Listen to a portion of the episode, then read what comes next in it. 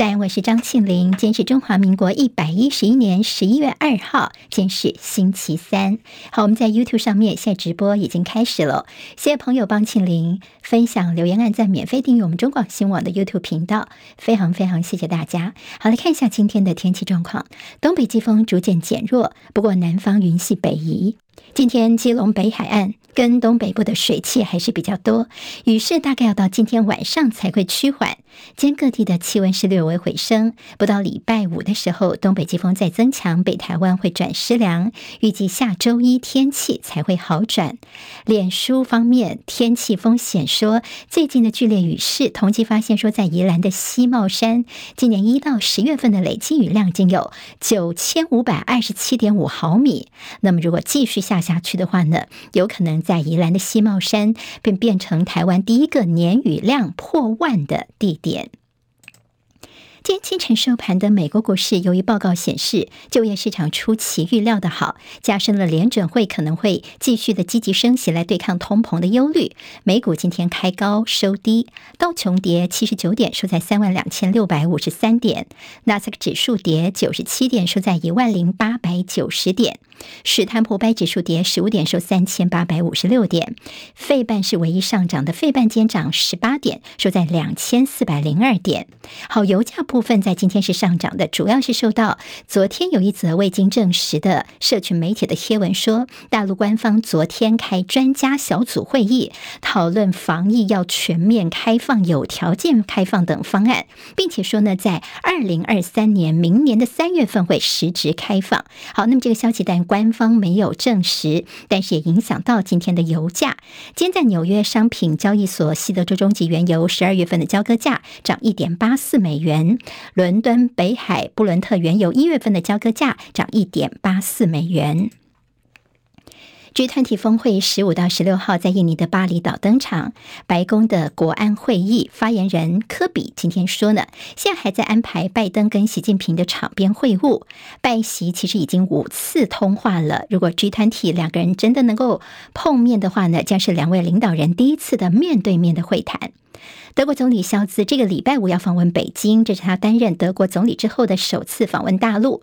德国在日前批准大陆企业收购汉堡港的股份，引发了德国是不是太过依赖中国大陆的担忧。欧盟执委就示警说，必须意识到大陆是欧洲的竞争对手，在批准大陆投资的时候，不应该太过天真。巴西总统波索纳洛败选至今还是保持沉默，没有公开认输。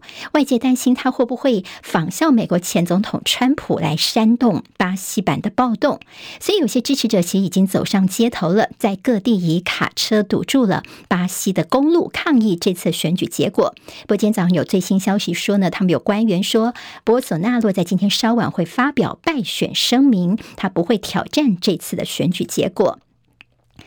苏纳克的英国内政大臣他失言，因为他把寻求庇护的人形容他们叫做入侵英国。好，入侵这个说法似乎是失言了。这种煽动性的言论呢，朝野都批评他。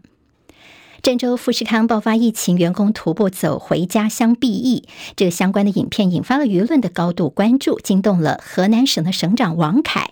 王凯昨天亲自前往富士康厂去了解，而在网络上面呢，这两天还有一段影片是说富士康的郑州厂七二六号房有八个人死亡。对这个影片，富士康已经严重澄清，强调并没有相关的死亡案件。这个影片是恶意剪接拼凑，已经报警处理。好雨酿灾，国道一号南下十公里细致出口，昨天的边坡土石崩落，阻断了通行，还好没有人员受伤。而国一汐止南下出口细致系统交流道转国三方向持续封闭，大概要礼拜五下班之前才能够完成抢修。好，很多朋友可能都熟悉的资深艺人金钟影后马之琴，马之琴在昨天上午传出病逝，在家中享受八十岁。她从影五十年，曾经以《昨夜星辰》夺下过金钟奖最佳女主角奖。接下来进行十分钟早报新闻，我们用十分钟时间快速了解台湾今天的日报重点。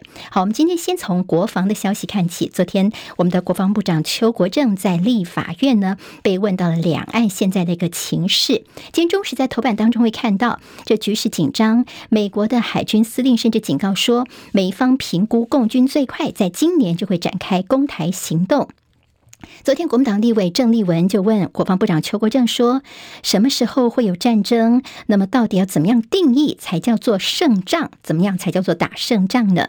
邱国正是说：“台湾呢有绝对的胜算。他说，只要敌人没有登陆，或者没有把旗子插在我们的政府的所属部会的头上，那就不算赢。”好，那么当然，这个邱国正说呢，台湾有绝对的胜算，但是他也不会去挑衅。我们现在都在准备自己作为国防。部长绝对不会说啊，你有种过来哟。他说呢，要让对方评估一下是否有承担牺牲这样的一个准备。那么邱国正说自己没有碰轰，他只是希望说我们自己国内立委不要太看衰我们自己的国军呢。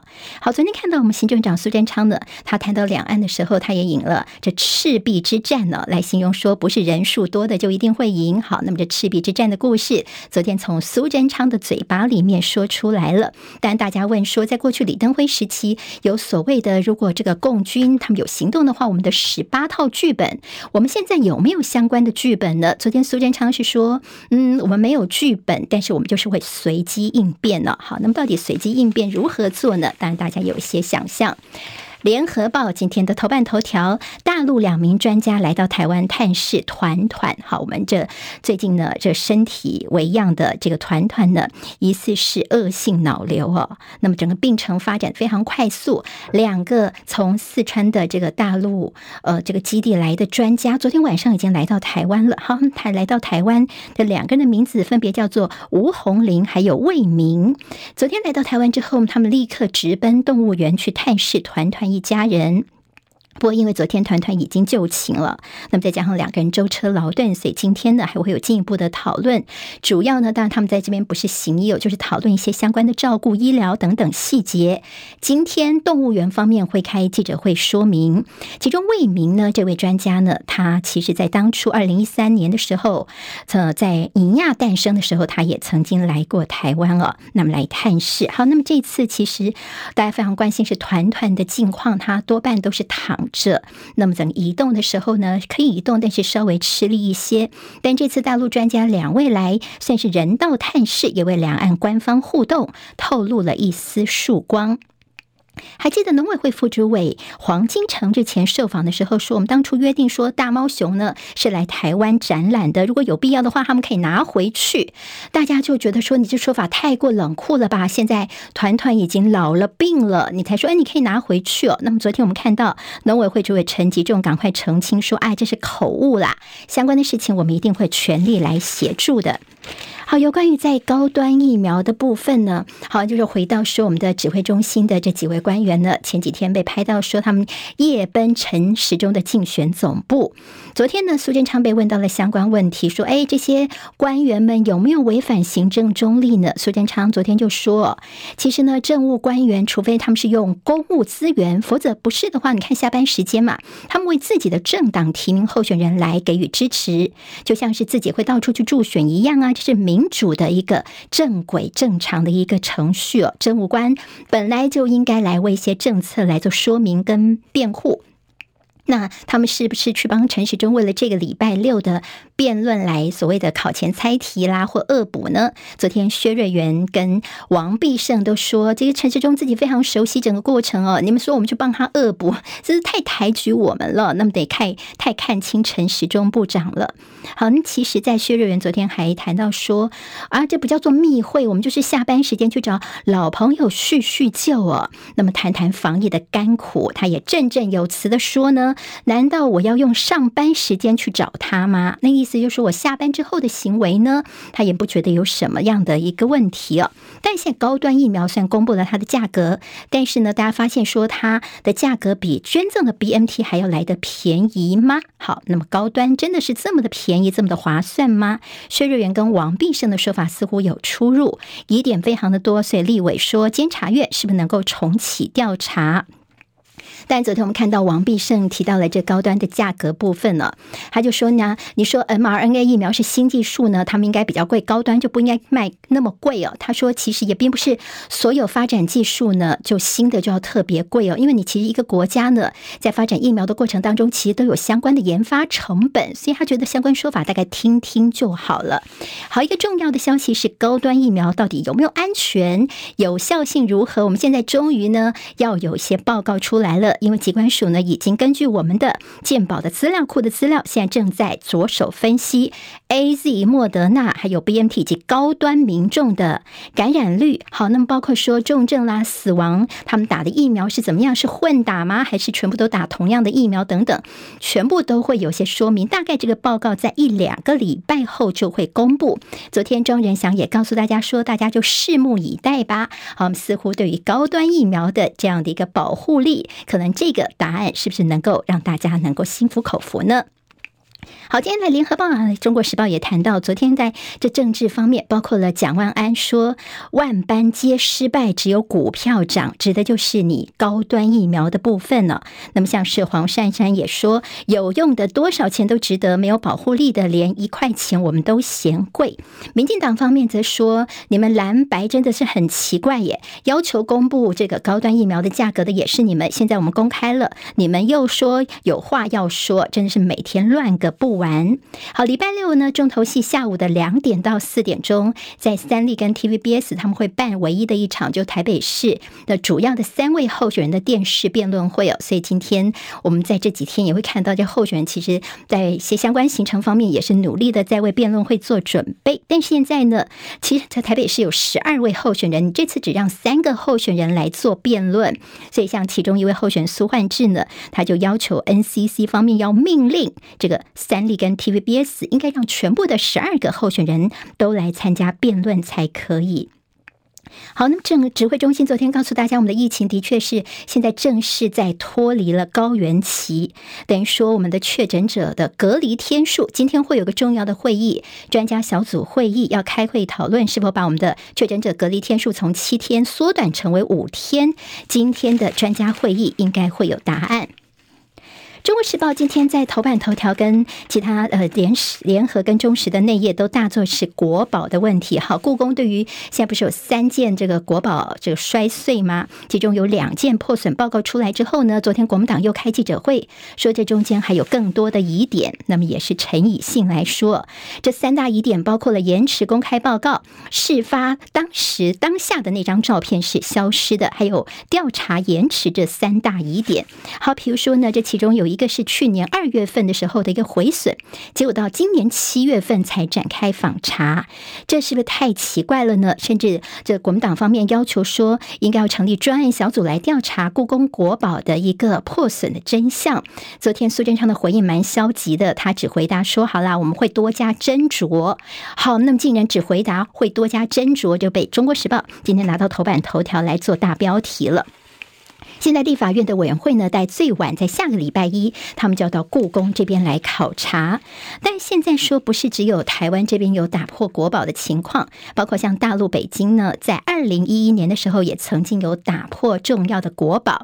所以现在两岸当时也都是保密哦，没有公布。那么到底怎么样能够对于国宝有一些有效率的通报机制来公告更加的透明呢？现在学者说，这所破损文物的公告机制应该要好好来做。一下哦，好，苏贞昌这两天被大问的就是他的女儿哦，那就是呃这个设计公司苏巧纯。好，当初呢，苏贞昌当院长的时候呢，那女儿曾经说她不会接任何的政府标案，不过呢，被踢爆说他等于说中间呢有别人先接了桃园那个标案之后又转给他哦，他中间有接受其中一个标案的委托，那这中间似乎中间过了一个白手套。昨天在立法院当中，大家问说苏巧门吗？是不是呢？这中间有一点点疑问的地方呢？其实，在赖世宝问苏贞昌的时候，苏贞昌有点跟他呛起来了，他就说：“你要我大声，我不会输给你啦。”你要试试看吗？好，那么这样的一个互呛情况，让这个场面一度是相当的尴尬。但大家就问说，你苏贞昌哦，向罗志强批说，这个爸爸是骗神，女儿骗人，政府在骗骗骗，指的就是说苏巧纯，你当初说你不会接接政府的标案，那么现在呢，你到底是怎么样的一个角色呢？中国时报今天提到是柯文哲接受媒体的专访，说呢蓝白合这的可能性，他说呢，现在国民党叫做白。百足之虫，死而不僵，所以呢，蓝加白还是小于绿。他觉得说，如果二零二四年蓝白合是死路一条，自己在卸下台北市长之后，他说他会先回到台大医院，期间找人代理党主席。二月份，明年二月份的时候，他会从台大这边办理退休。在选情方面，他觉得说高虹安在新竹还是有机会的，但高虹安她助理费她的男朋友，是不是她的男朋友担任公费助理案？昨天的一个紧咬，昨天高虹安呢？是念声明稿，他强调说一切都是按照正常程序。他也批国民党的林耕人为什么是变得跟民进党一样了呢？往民进党在靠拢。好，今天九合一选举的这个特别报道，联合报说蔡英文领军反黑金。那么接下来他们锁定的包括有在宜兰苗栗跟南投要进行所谓的反黑金。好，今天会有黄国昌到民进党去抗议，说你民进党包括了呃江聪渊宜兰这边自己才是大有问题。好，那么其实今天在自由时报头版有民进党团说苗栗的中东锦二十六年前开赌场遭到枪击的这个旧案，中东锦。说要以呃以送纸棒，还有就是环球金未见砍单，还有大陆的清零传松绑。昨天香港股市喷涨了七百六十八点，还有提到说在富士康员工的大逃亡是不是清零无效呢？见自由的报道。今天台湾各日报最重要的新闻都在这里喽，赶快赶快订阅，给我们五星评价，给清零最最实质的鼓励吧，谢谢大家哦。